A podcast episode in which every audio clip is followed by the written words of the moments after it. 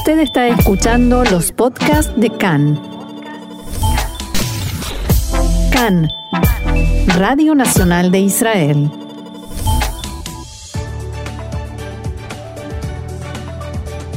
Shalom, shalom queridos oyentes, Brujim Abaim, muy bienvenidos a este nuestro encuentro cotidiano aquí en CAN, Radio Reca en español, Radio Nacional de Israel.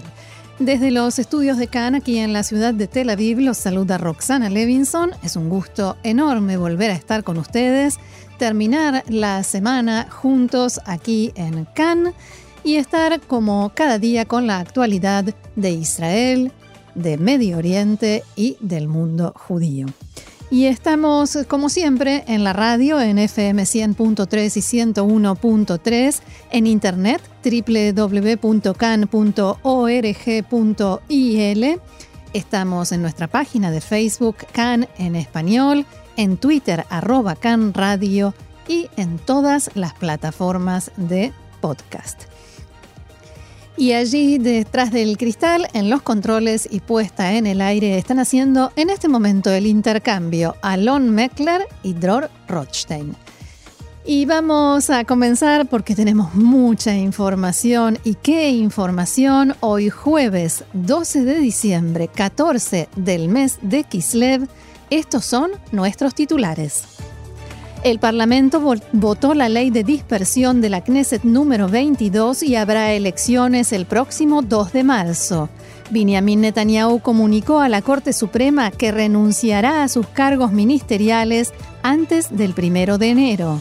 El Consejo Central del Likud se reúne esta noche para confirmar la fecha de las primarias, aunque todavía hay intentos por anularlas.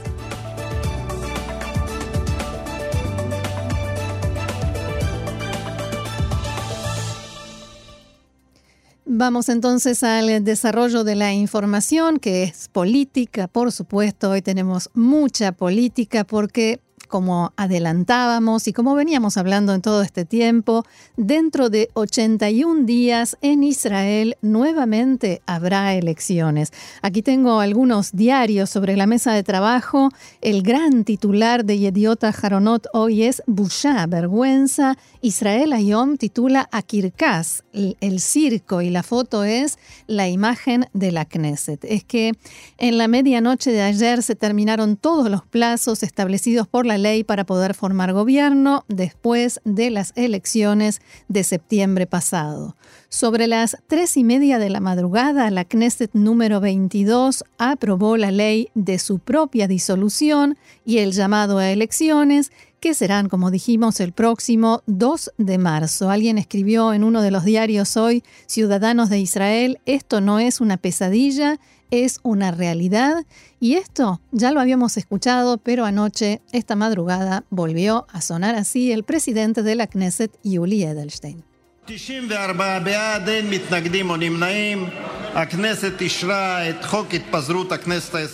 94 a favor, no hay votos en contra o abstenciones. La Knesset aprobó la ley de disolución de la Knesset número 22 y el adelanto de las elecciones.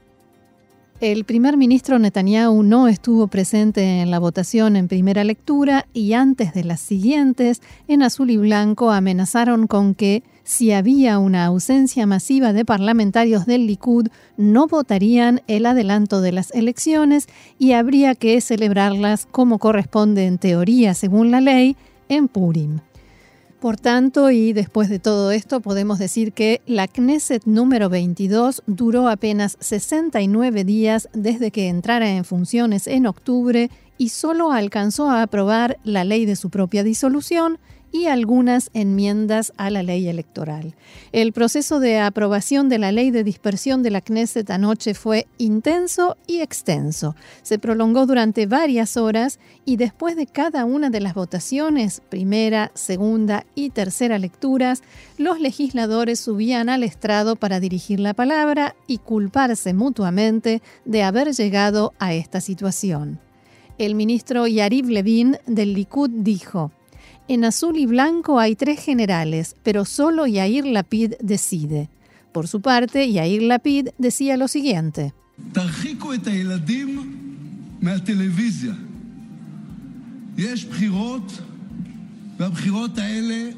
Alejen a los niños del televisor. Hay elecciones y estas elecciones serán un festival de odio, violencia y repugnancia. Y estas elecciones tienen solo tres motivos, soborno, fraude y abuso de confianza, que son los delitos por los que está acusado el primer ministro Netanyahu. Recordemos que en los últimos días, desde Azul y Blanco, instaron al primer ministro Netanyahu a renunciar a la inmunidad parlamentaria y enfrentar el juicio por estos delitos y a cambio se podría formar un gobierno de unidad. En la tarde de ayer se informó en algún momento que Netanyahu estaba considerando la posibilidad de aceptar la propuesta e incluso hubo reportes que indicaban que estaba realizando una ronda de consultas al respecto.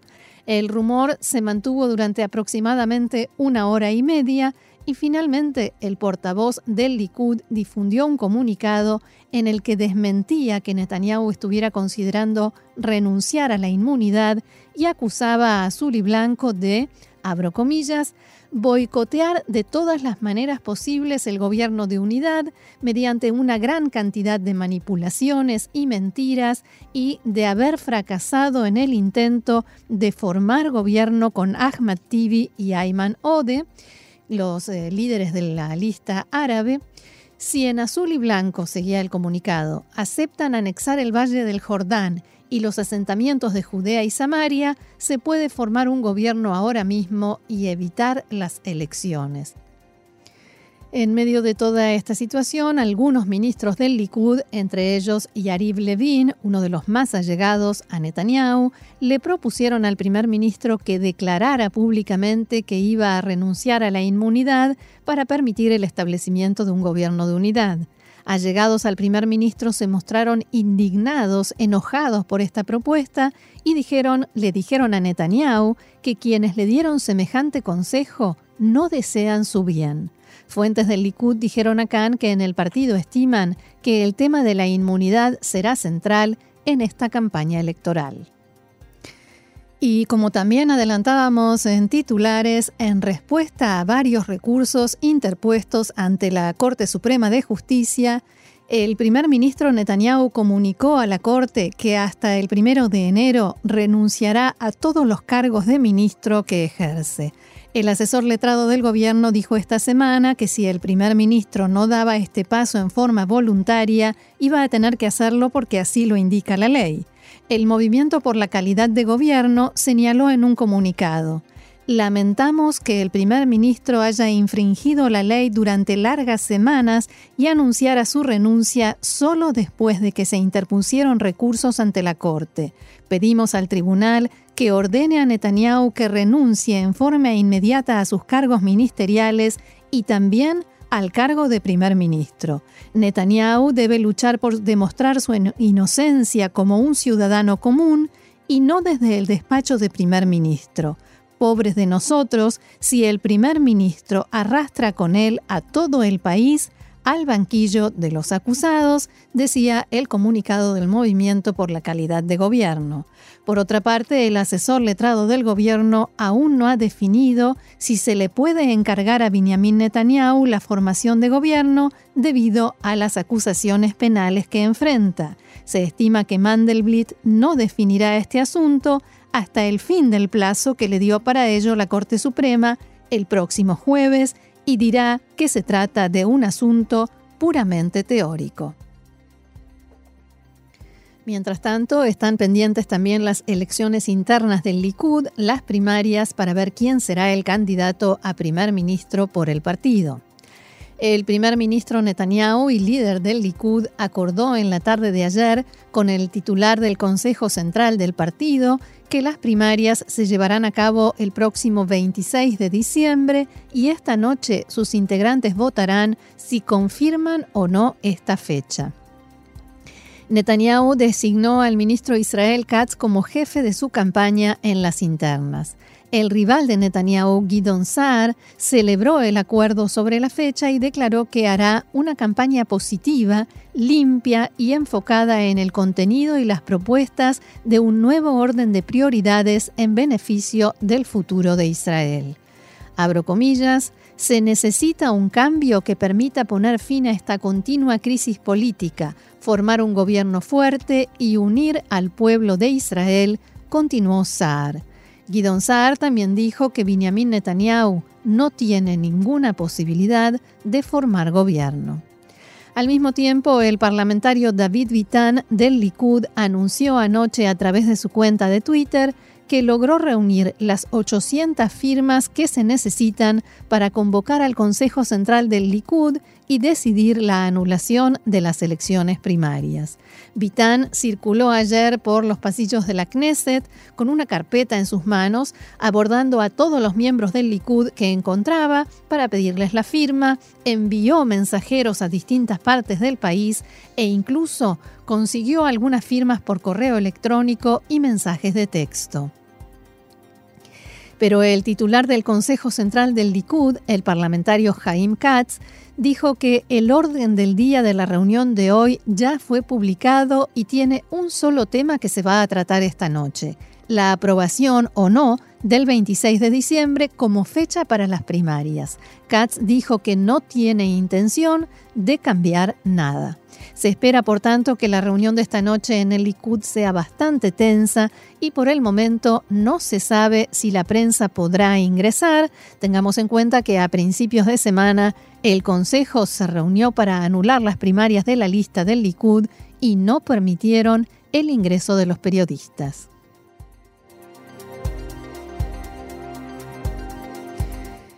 Dicho todo esto, veamos ahora el calendario que nos espera a partir de ahora, además de, por supuesto, propaganda política, miles de mensajes de texto en los teléfonos celulares, eh, encuestas, muchas encuestas y demás. El calendario en realidad dice lo siguiente. En principio, 26 de diciembre, elecciones primarias en el Likud. 2 de enero de 2020 termina el plazo en el que Benjamin Netanyahu puede presentar ante la Knesset el pedido de inmunidad parlamentaria para no enfrentar el juicio. El 14 de enero, la presentación de las listas ante la Comisión Electoral Central.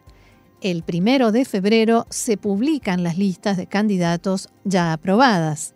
El 10 de febrero se envía a los votantes los avisos de dónde cada uno deberá ir a sufragar.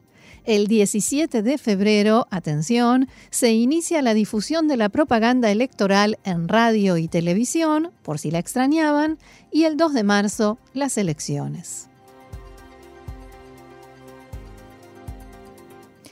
Y mientras se llevaba a cabo el debate en la Knesset para convocar a las terceras elecciones seguidas, el primer ministro Netanyahu difundió un mensaje en su cuenta de Twitter en el que agradecía a quienes participaron en una manifestación de apoyo realizada en Jerusalén la noche anterior. Abro comillas, Muchas gracias a los miles que participaron en la manifestación. Los quiero y valoro, escribió Netanyahu. El tuit del primer ministro llamó mucho la atención y provocó reacciones en las redes sociales cuando muchos internautas notaron algo particular en la fotografía que acompañaba el mensaje. La foto de gran cantidad de gente manifestando a favor de Netanyahu en realidad no era una foto de miles de personas, sino de apenas poco más de 100, pero duplicada. Algunos internautas incluso marcaron con círculos a las personas que se repiten de un lado y del otro de la foto. Al parecer, decían, no había miles, sino cientos de manifestantes e incluso algunos decían que apenas unas decenas. Y el fiscal general del Estado, Shai Nitzan, dijo anoche en un congreso cerrado de funcionarios de la Fiscalía del presente y el pasado que de pronto lo convirtieron de hombre recto y honesto en un delincuente después que el primer ministro dijera sobre él en el pasado que había nombrado a un hombre recto, equilibrado y adecuado para cumplir esa función. En eh, las grabaciones que llegaron a manos del servicio de noticias de Cannes, se escucha a Shai Nitzan diciendo que de hombre equilibrado lo transformaron en extremista y de hombre cuya integridad no está en duda, pasó a ser una persona que no hay duda que no puede permanecer en el cargo ni un minuto más. Por su parte, el asesor letrado del gobierno, Abihai Mandelblit, rechazó las acusaciones contra el fiscal y dijo, nosotros no actuamos ni actuaremos por voluntad o deseo de manejar el país, dar un golpe de Estado o cualquier otra acusación falsa. Y antes de terminar, un poco más de noticias, vamos a hablar de elecciones, pero no las nuestras. A las 7 de la mañana de hoy en el Reino Unido se abrieron las urnas en las elecciones generales que serán clave para el futuro del Brexit y para el país. El principal favorito en estos comicios es el actual primer ministro y líder del Partido Conservador, Boris Johnson, con su apuesta por completar cuanto antes el proceso del Brexit. Johnson se enfrenta al líder del opositor Partido Laborista, Jeremy Corbyn, que aspira a dar la sorpresa en estos comicios, que son los terceros celebrados en el Reino Unido en cinco años. Aquí en Israel, la viceministra de Relaciones Exteriores, Tzipi Hotobelli, declaró que el candidato laborista Jeremy Corbyn es un verdadero peligro para las relaciones entre Israel y Gran Bretaña. Jotobelli aseguró que los judíos británicos sienten que están en peligro y es importante prestarles atención. Las declaraciones de Corbyn y el espíritu, la esencia de ese partido es antisemita y eso es muy grave, dijo la ministra. Y terminamos con una buena noticia. La empresa Rakevet Israel comunicó que a partir del próximo sábado al anochecer, cuando termine el descanso sabático, se pondrá en funcionamiento la línea directa entre las estaciones Itzhak Nabon en Jerusalén y Ahaganá en Tel Aviv.